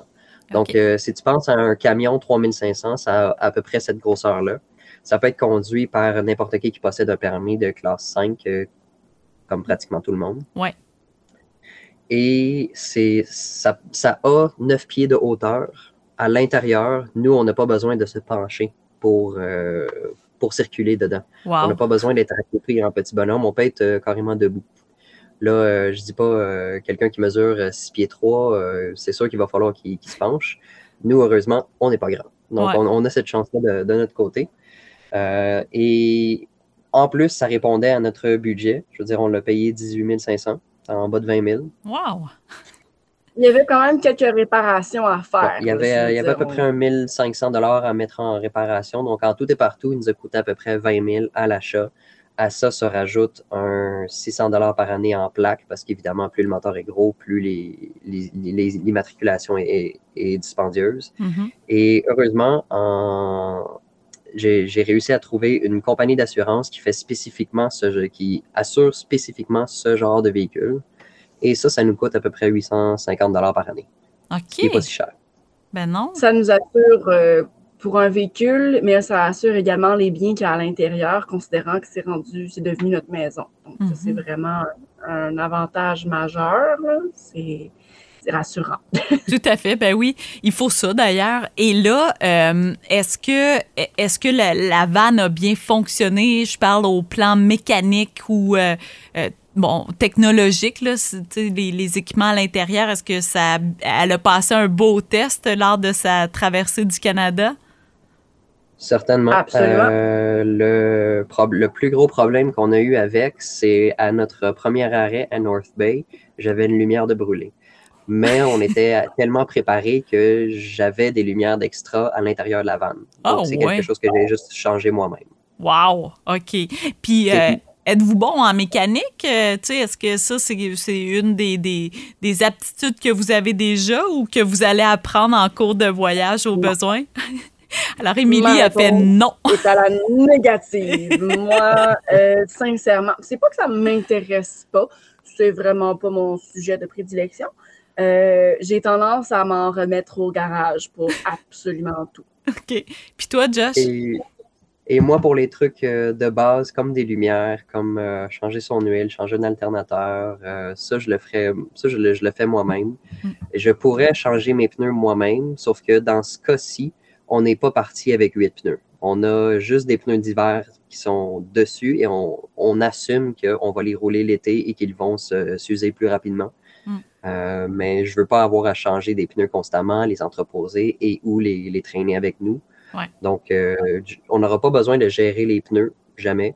Euh, L'huile, c'est quelque chose que je peux changer moi-même, très facilement même. Il me faut juste en faire un récipient que, que, que j'ai pas avec moi, mais que je sais que je pourrais avoir ici si jamais j'ai besoin de changer l'huile. Mais à part de ça, je veux dire, les, les, les grosses réparations que tu fais éventuellement dans la vie d'un véhicule ont déjà été faites l'année avant qu'on l'achète. Wow. Comme les propriétaires ont changé la transmission euh, l'année avant qu'on l'achète. Euh, genre de choses que tu peux peut-être faire éventuellement dans la vie d'un véhicule que tu fais une fois puis c'est tout. Mm. Euh, on avait, nous, on a eu, on a eu à changer un, un angle arm qui fait partie du. C'est un peu comme la, la clavicule de la roue, si on peut dire. C'est comme dans, dans le- dans le bras. Ouais. Euh, mais c'est- tout. Ça, ça, je m'en suis remis au, au garage pour ça. là. Je ne l'ai pas changé moi-même. Mais c'est vraiment les, les plus grosses réparations qu'on a eu à faire. On touche du bois. Ben oui. On touche du bois. Parce que elle, elle- elle- maintenant qu'on vient d'arriver là, ici, elle vient juste d'atteindre le 305 000 km à l'odomètre et elle fonctionne à merveille. Wow. Hey, c'est bien le fun, ça. Je suis contente que ça se passe bien. Euh, Puis à l'intérieur de la vanne, parce qu'on a fait allusion à votre liquidation euh, de, de matériel, de tout ce que vous possédiez pour garder que le nécessaire. Vous avez peut-être par la bande gardé des choses peut-être chez vos parents avant de quitter? Oui, non? Oui? Ça aussi, surtout comme des, euh, une boîte de documents importants, par exemple. Euh, j'ai aussi une partie de ma collection de casquettes que j'ai gardée chez mon père Ouais. euh, en souvenir et j'en ai gardé seulement deux sur la Eh, route parce que je voulais pas garder. Ouais, je voulais. Ben là, moi qui connais Josh, et c'est. euh, écoute, faisons, parlons des casquettes juste euh, 30 secondes, là, mais tu tu faisais une collection, t'en avais de toutes les couleurs. euh, t'en avais quoi, au-dessus de ça, hein? J'en avais 105, en fait, euh, juste avant de quitter Gaspé. J'ai décidé d'en donner 65 euh, à Gaspé euh, sous forme de chasse au trésor. En fait, j'ai ça, ça nous a pris une journée complète. Là. On s'est heures. promené, ça nous a pris 8 heures. On s'est promené partout dans Gaspé. Je les ai cachés en, en faisant un point sur une carte interactive, exactement là où je les avais laissés. Et après ça, j'ai juste lancé ça euh, sur les réseaux à. Tiens, euh, voici le cadeau que je vous fais de, de mes 65 casquettes. Euh, Prenez-en soin.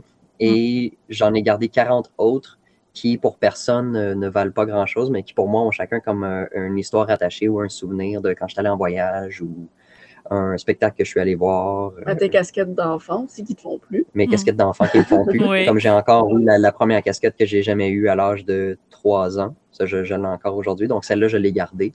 Mais oui, j'en ai donné 65 Mm. à Gaspé. Et toutes les- j'en ai ramené 38 chez mon père et maintenant j'en possède deux. Hey, je sais même pas lesquels t'as choisi tellement que. Hey, je, je t'imagine devoir faire ton choix, ça devait être vraiment tough. Certainement une des plus grandes décisions de toute ton, ta- ton épuration de matériel, hein?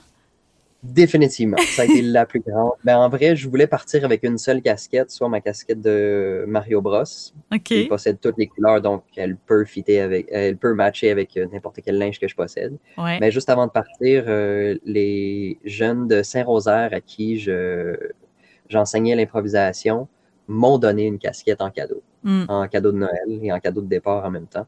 Donc, euh, j'ai décidé de prendre celle-là avec moi également. Euh, Mm. Comme ça, je suis parti avec deux au lieu d'une seule. Wow. Euh, D'ailleurs, je vais mettre le lien euh, de, de ce partage-là que tu as fait dans notre communauté à Gaspé parce que ça, ça a eu quand même une, belle, une belle vie virale dans Mhm. de ce partage-là, ce mot de merci-là, cette générosité-là que vous avez eu d'aller prendre le temps, huit heures de temps pour euh, mettre les casquettes dans des endroits euh, significatifs euh, pour, pour toi. Donc, je vais le mettre dans les notes de l'épisode parce que je, je- trouve que c'était vraiment un très beau geste. Ceci dit, lâchons les casquettes et revenons à, au matériel que vous avez, vous avez décidé d'apporter avec vous, ce qui était essentiel. Donc, qu'est-ce qu'il y a dans votre maison euh, roulante pour euh, euh, votre voyage? Alors, on a chacun un tiroir pour vêtements, bien évidemment. Il faut s'habiller, même, même si on est en van life. On a un petit placard, petit, petit placard pour les manteaux. Mais outre cela, on a l'équivalent, écoute, je te dirais, de deux micro-ondes pour, euh, en, en- en termes d'espace là, Ouais. pour euh, la nourriture. Un petit réfrigérateur, là, les tout petits euh, réfrigérateurs à boissons. Euh, on a la chance d'avoir un, un locker, un, Un- un espace de rangement sur le côté de la vanne. Donc là, on a pu rentrer euh, nos skates, euh, Les skateboards, patins. les patins. On a fait du Les, patin. les bottes de snow. euh, Euh, tout ce qui est souliers de randonnée. On, a, on a aussi quelques petits items de camping du genre, euh, bien évidemment, là, les, les chaises euh, portatives, une petite table dépliante, etc. mais je dirais que je viens de te résumer la plupart de nos, de nos possessions. Le reste, c'est des items de pharmacie, serviettes, Scott Towel. Même là, moi, j'ai travaillé juste avant de quitter Gaspé chez Belge Farine et avant ça, j'étais déjà axée sur un mode de vie plus minimaliste et zéro déchet.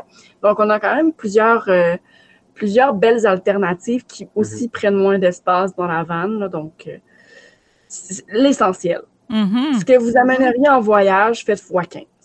OK. Parce que nous, il faut qu'on t'offre l'année. C'est ça. C'est ça. Ouais. Sauf que vous pouvez toujours acheter des éléments qui manquent si jamais il y a quelque chose que vous n'avez pas pensé. Euh, euh, donc, ça peut être. Euh, exact. Ouais. C'est sûr que oui, sauf que, étant donné qu'on a eu la vente trois mois avant de partir, on a pris ce temps-là pour justement acheter ces petits trucs-là. Et mm. en ce moment, je te dirais, on peut vivre 12 mois dans cette vanne-là nonobstant de la température, bien évidemment. Oui. Et, euh, ouais. Donc, vous avez liquidé euh, plusieurs de vos objets. Ça vous a rapporté, dans certains cas, de l'argent que vous avez réinvesti pour acheter ce qui manquait. C'est un peu ça? Euh, oui, ouais. exactement. OK. Oui. Donc, nos possessions ont été transformées en argent, qui cet argent a été utilisé pour acheter ce qui nous manquait pour la vente. Donc, c'est ce que je reviens à ce que je disais tantôt, c'est un déplacement financier faut pas se faire à croire. Là. Je veux dire, euh, moi, je reste très terre à terre. Là. Je pense que les gens ont, le droit de savoir. On parle pas ici de 10 000 là. On parle d'ici de peut-être, j'évalue au maximum 2 000 combinés d'argent.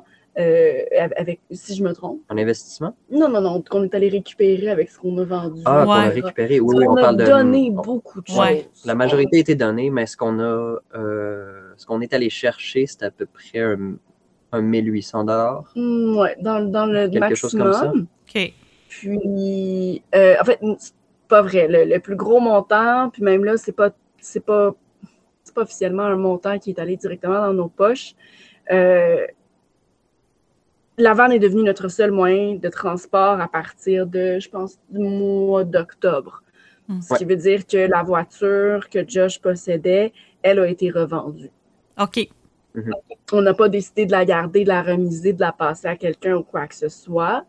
Euh, mais oui, on ne parle pas de, de montants euh, excédant les, quatre chiffres. C'est pas. Euh, faut pas ben se faire à croire. est-ce que est-ce que c'est possible de vous demander combien en économie vous avez pour repartir? Et vous aviez dit que vous pensiez tenir environ 10-12 mois si ma mémoire est bonne. Mhm. Donc, euh, euh, euh, on parle de quel chiffre? Est-ce que c'est indiscret de vous poser la question? Non. pas... Ensemble, on parle de 8 à 9 000 moi, je n'ai pas les chiffres exacts du côté de, de Josh. C'était moins de 10 000. Moi, je peux confirmer que de mon côté, j'avais pas plus que, que 3 500 dollars de côté. J'ai de l'argent, j'ai un coussin financier ailleurs, j'ai de l'argent ailleurs, hmm. mais euh, je tiens vraiment à ne pas toucher à ce montant-là. Donc, oui, il y aurait moyen, comme tu dis, là, de, de pouvoir être en autonomie 10, 12 mois, mais c'est advenant qu'on doive, en tout cas dans mon cas, piger dans ces économies-là. Mhm. Moi, de, dans mon compte, on est parti, j'avais 3500 dollars et ça compte l'argent pour traverser le Canada également. OK. Et de mon côté, j'avais 4500 sans compter, c'est ça, mon, mon, mon, mon CELI, mon coussin financier que je souhaite ne pas toucher. Ouais. Donc, en tout et partout, on avait. Euh, ça fait 8, 000 dollars. Ouais. OK. Ben, c'est bon. concrètement, en pratique, on peut, du, on peut facilement vivre, survivre un an, mais euh, on va devoir travailler. En tout cas, je parle pour moi, moi, je vais devoir travailler cet été parce que mon objectif, ce n'est pas de de vider le, compte. Mm-hmm. Puis, euh, je pense que c'est toujours important aussi dans des situations où est-ce qu'on n'est pas dans notre province, pas, ben c'est ça, pas dans une certaine euh, sécurité. Je veux dire, euh, on a des assurances, mais advenant qu'il se passe quelque chose, moi, je, je, garde toujours en tête que la rentrée d'argent peut être plus difficile que ce qu'on s'imaginait. Mm. Donc, ouais. On n'est pas en train de dilapider cette somme euh, en trois mois, mais même là, je pense que trois mois, c'est réaliste de dire euh, euh, ça coûte cher voyager quand même. Ben oui. On voyage de façon économe, mais c'est pas, faut pas s'imaginer qu'on en a pour 300 dollars par mois en dépenses. Ça excède les 1000 dollars chaque. Oui, OK. Et, euh, aussi, ben là, euh, la traversée du Canada, en partant, ça a été comme euh, juste payer l'essence. Là, ça devait faire un petit peu mal pareil à chaque plein que vous faisiez, hein, j'imagine. Oui. Oui. Parce qu'avec un réservoir de 133 litres et l'essence, la plupart du temps, on l'a trouvé autour de 1,50 on pourrait dire. En moyenne. En moyenne, tout au long du, du trajet. Euh, On parle de 200 dollars le plein. C'est pas hmm. négligeable. Un plein par jour. Donc, euh, ça nous a coûté environ, je crois, c'est 1600 dollars à traverser le Canada en essence. OK. Ah ben merci pour les infos. ça nous aide aussi à, mettre une, réalité, à rendre ça plus concret. Euh, c'est généreux de votre part. Puis, et c'est pour ça d'ailleurs que vous allez, c'est ça, devoir travailler éventuellement. Là, présentement, votre train de vie, à part pour profiter euh, bon, d'aller faire du snow, euh, le fait que vous êtes euh, statique quand même beaucoup, vu que vous avez un toit et, et, c'est pas celui de la vanne cette fois-ci, ça doit pas être le moment où votre train de vie est le plus élevé, là, parce que ben, vous êtes hébergé, nourri, euh, fait que c'est pour vos sorties, euh, grosso modo, que vous devez dépenser. Est-ce que c'est ça? Exact, parce que étant donné que le logement et la nourriture est payé par quelqu'un d'autre, ben notre plus grande dépense en ce moment, euh, c'est carrément l'essence. Mm. Mais naturellement, on consomme vraiment moins que ce qu'on a fait lorsqu'on traversait le pays. Là. Un plein peut nous durer une semaine. Une semaine ou une semaine et demie peut-être. Depuis qu'on est ici, on a fait quoi? Deux, deux trois pleins? Trois pleins dans le dernier mois? Ouais. OK. Mais on n'est pas, on n'est pas les plus aventureux non plus. Il faut dire que notre position géographique, c'est magnifique. On est content d'être ici. Mais on n'est pas euh, à proximité. Quand je parle de proximité, on parle de moins de 30 minutes mm-hmm. euh, d'une grande ville ou d'un resort de ski. Mm-hmm. Là, oui, le parc provincial est vraiment pas loin. Mais il ne faut pas s'imaginer qu'on est, euh, je ne sais pas moi, comme à Rimouski ou euh, hum. euh, Montréal. si on n'est pas en, périphérie d'un grand centre ou d'un centre qui est très effervescent, ce qui veut dire que nos sorties du même coup, je veux dire, à moins vraiment qu'on veuille aller là, dans un restaurant, cinq services, tout le kit, ça se résume pas mal à des sorties de plein air. Donc, mhm encore une fois, là, c'est pas de l'argent qui sort du compte, mais euh, on est très conscient que dès que la neige est complètement fondue, dès le mois d'avril, ben, c'est là que l'argent va sortir parce hmm. que c'est là, c'est le temps d'aller faire des randonnées, c'est le temps d'aller euh, bon, voir les expositions, d'aller rencontrer des gens, de sortir, de, de socialiser, puis euh, c'est là vraiment qu'on va dépenser davantage. Mais présentement, en hiver, c'est assez tranquille. OK.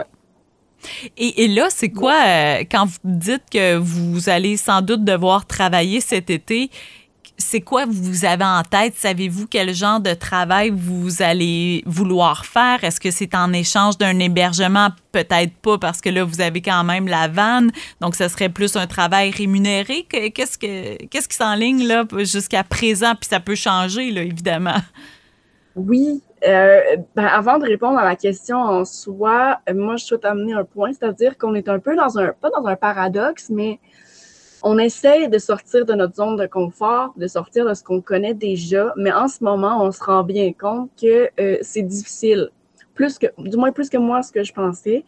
on, on, a déjà réussi à trouver des emplois, mais dans les bons vieux domaines où est-ce qu'on est déjà rodé, si je peux hmm. me permettre l'expression. OK.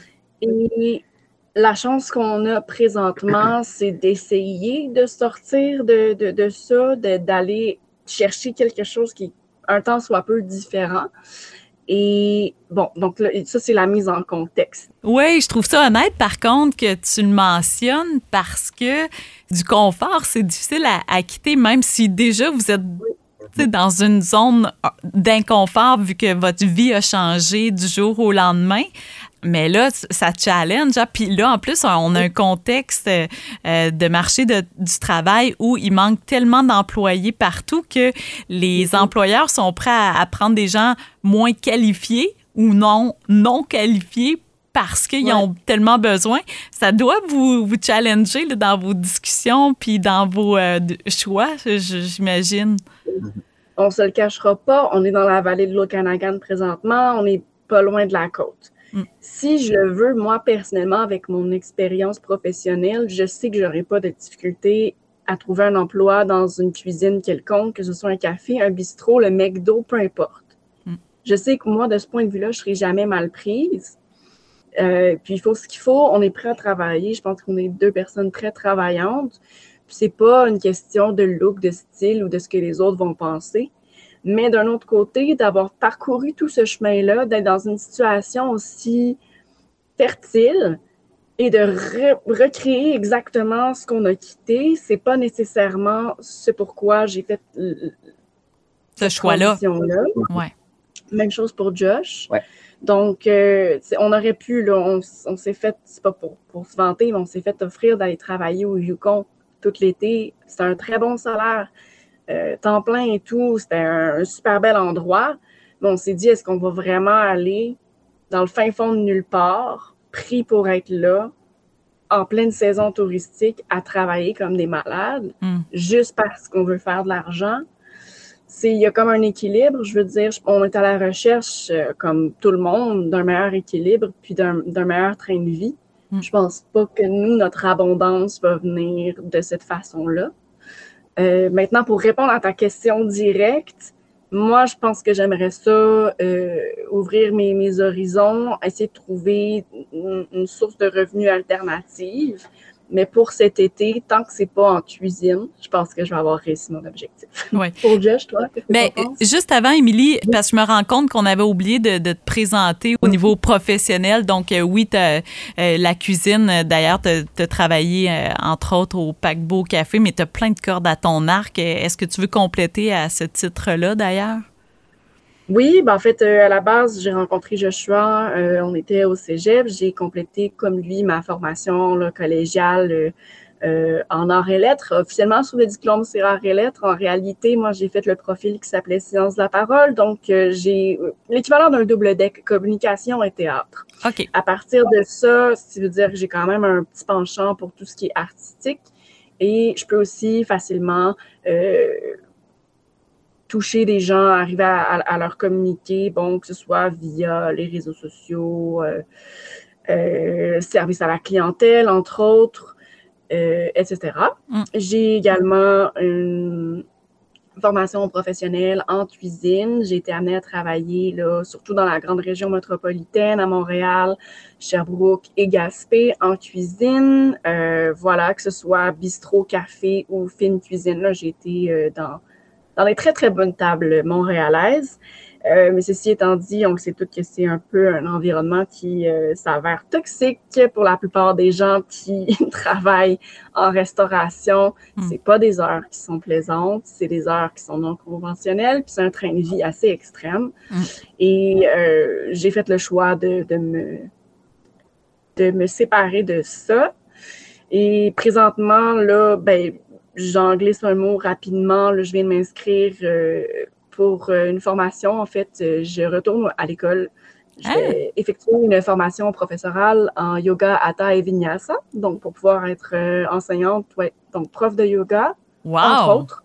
Bravo! Puis si tout se passe bien, moi, c'est pour ça que j'ai besoin de travailler cet été. C'est que là, je n'étais pas prévu officiellement, mais là, j'ai besoin de payer mon école. Oui.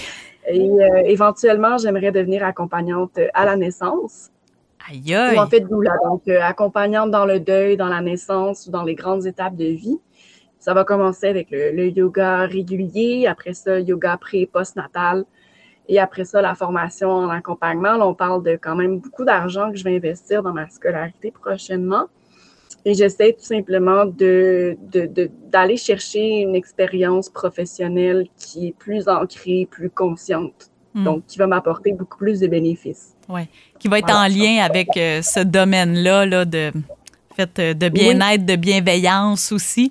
Et dis-moi, est-ce que c'est une formation que tu vas pouvoir suivre à distance parce que là, tu es, sans domicile fixe? Exactement, oui. Ben, en fait, c'était une formule. Ça fait trois ans que j'envisage faire le cours euh, à cette école-là. Puis, euh, j'ai reçu le, un courriel, un infolettre qui m'avisait que la formation est maintenant disponible 100% en ligne. Et non seulement elle est disponible en ligne, elle est disponible en, en version immersive. Ce qui veut dire que moi, je vais, je vais suivre euh, ma formation en cinq semaines. Oh, OK. très intensive. Oui, c'est ça. Très intensif, très immersif. Wow. Euh, pour ne pas dire, c'est pas moins complet, mais n'empêche, c'est une façon de le faire qui est très euh, express. Ouais. Puis euh, ça, c'est une formule qui m'appelait vraiment. Et on en a discuté longuement, en fait, parce que c'est ça, il n'y a pas d'argent qui rentre, mais là, l'argent va sortir pour ça. Hmm. si j'arrive à être certifiée d'ici cet été, qui sait, peut-être je serai prof de yoga. ben oui. la saison estivale. Hmm. Donc, voilà. Josh, euh, moi, je le, je le vois à l'écran, là, parce qu'on est en vidéo, mais Josh a l'air très, très fier euh, d'Émilie, euh, de ce choix-là. Est-ce que, est que je lis bien? Oui, je suis vraiment fier d'elle parce qu'en effet, ça fait longtemps qu'elle en parle et, et, là, on a un mode de vie aussi qui nous permet d'être un petit peu plus flexible. Et là, elle s'y lance. Donc, mm-hmm. elle va enfin pouvoir faire ce qu'elle rêve depuis longtemps.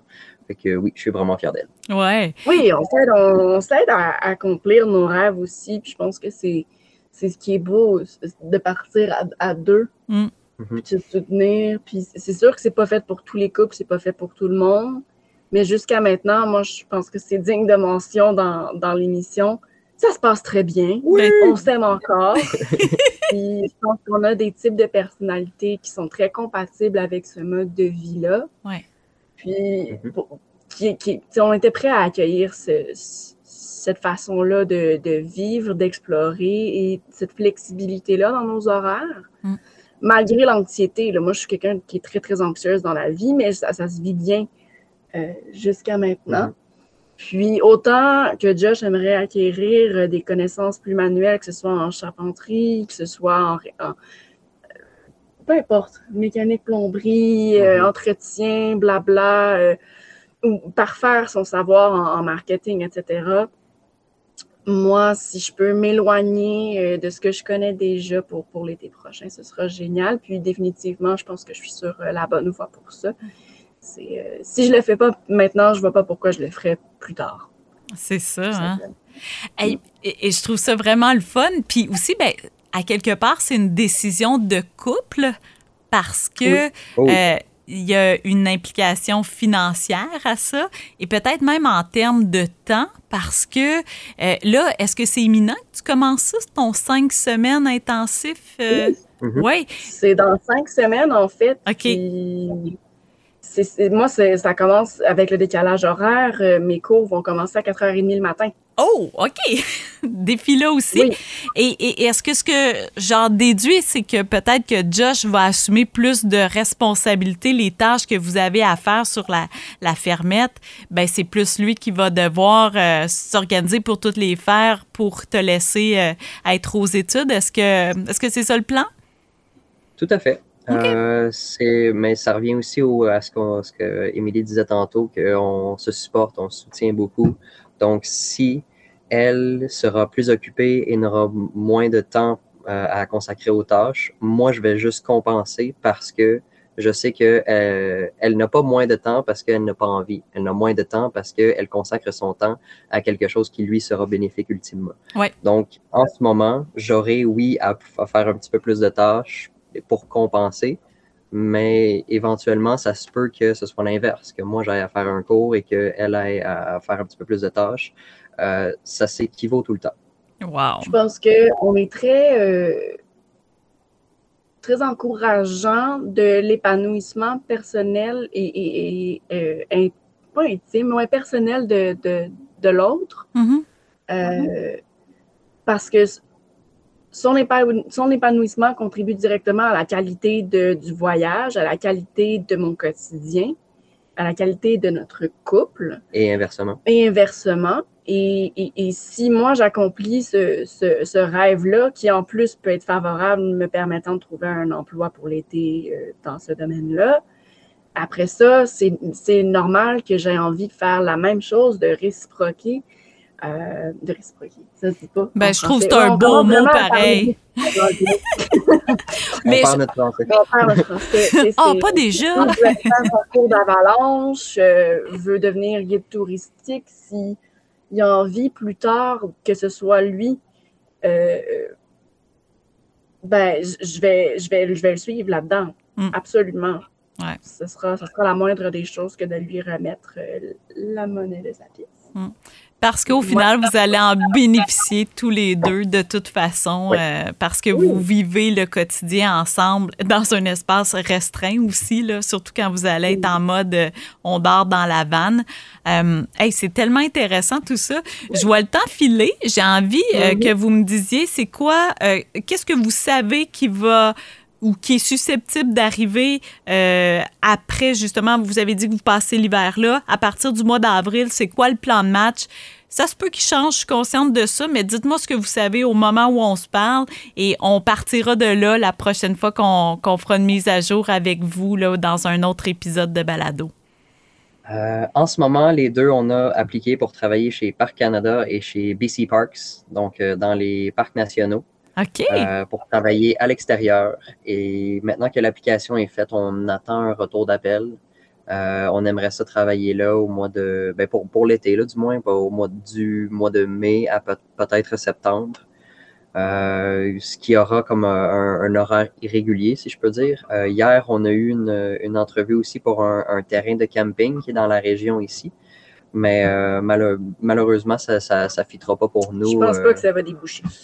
Celle-là, on ne croit pas que ça va déboucher simplement parce que eux, euh, dans leur modèle d'affaires, ils ont euh, de la place pour un seul employé financièrement. Donc, même si on serait deux, ils en paieraient juste une des deux personnes, ce qui veut dire que hmm. l'autre personne ne serait pas payée. Hmm. Donc, on, vise d'autres options que ça. Mais qui sait, peut-être que dans notre introduction du, prochain épisode, on va vous annoncer que finalement, c'est cet emploi-là qu'on a choisi. Mais on verra. Pour l'instant, la Colombie-Britannique, idéalement, aller voir qu'est-ce qui se passe du côté de la côte. Oui. Euh, vivre dans la vanne, ça, c'est, je pense que c'est comme une, variante qui, ne change pas. Donc, euh, quitter Enderby euh, fin de, du mois d'avril, terminer ma formation professorale. Puis après ça, je pense que le lieu de l'emploi va vraiment avoir un impact direct sur où est-ce qu'on va aller stationner mm-hmm. la vanne. Qui, soit dit en passant, s'appelle Flavie. Oui, Flavie rêvée, hein? Exactement. Exact, parce que les anciens propriétaires ont mis un collant sur les portes avant écrit La vie rêvée. Donc oui, on possède maintenant la vie rêvée. Euh, et on s'est dit que si on ajoute un F au début de tout ça, ça fait Flavie rêvée. Donc c'est le nom qu'on lui a donné, c'est Flavie. Moi, depuis le début, ben, tu le sais, à chaque fois que tu dis ce nom-là, je capote. Là. Puis elle est tellement belle, la vanne. C'est pour ça que, dites-moi comment on peut vous suivre sur euh, les réseaux sociaux. Il y a une appellation, puis là, la mémoire me fait défaut, mais euh, votre nom de projet, c'est quoi déjà? Ça s'appelle Traveling Boots, comme des, des, bottes qui, qui voyagent. Euh, on a une page Instagram, une page Facebook et une page TikTok également. Et ce nom-là est venu de mon chat, en fait, qui s'appelle Boots. Qu'on a dû laisser derrière. Oh! euh, parce qu'on on aurait voulu l'emmener avec nous, mais malheureusement, il, il devient malade en voiture. Il ne supporte vraiment pas bien le transport. Euh, c'est comme si sa vie va, c'est comme s'il va mourir à chaque fois qu'il mm-hmm. voyage. Donc, on l'a amené chez mon père sur la rive sud de Montréal. Déjà, le voyage de Gaspé à Montréal a été quand même long et pénible. Il a fallu lui donner des médicaments, évidemment, pour le relaxer, pour l'endormir un peu. Mm. Euh, donc ça, ça a été difficile pour lui. On aurait voulu l'emmener avec nous, mm. mais, vu qu'il ne vit vraiment pas bien le transport, ben on l'amène avec nous sous une autre forme, c'est-à-dire de manière numérique. Ah, c'est fun. C'est traveling, T-R-A-V-E-L-L-I-N-G, point B 00TS parce qu'en fait, euh, le Boots avec deux O était déjà pris. Donc, il faut vraiment rentrer le B00TS. Ça devrait permettre aux auditeurs de nous trouver facilement. On a la photo de logo, la, photo de profil. C'est justement un petit chat euh, noir et blanc. OK. Bien, je vais, je vais mettre, comme je le mentionnais, les différents liens de vos comptes euh, de réseaux sociaux. Comme ça, les gens euh, pourront juste cliquer puis s'abonner à vos comptes. Et euh, ben, écoutez, avant de vous laisser aller, parce que ça complète pour aujourd'hui, mais j'ai envie de vous faire, de vous demander les questions éclairs que je demande après chaque balado. Fait que c'est questions courtes, réponses courtes. Puis avec vous, j'ai envie de voir d'épisode en épisode si ça va changer. OK? Parce que oh! ça pourrait aussi. Euh, donc, euh, petit test que, que, je me permets de faire avec vous. Vous êtes prêts? Oui. OK. Alors, qu'est-ce qui te fait décrocher ou qui te ressource le plus? Et vous allez répondre à tour de rôle, évidemment. Euh, partir en forêt. Émilie? La nature. Quel est le livre qui t'a le plus marqué et pourquoi?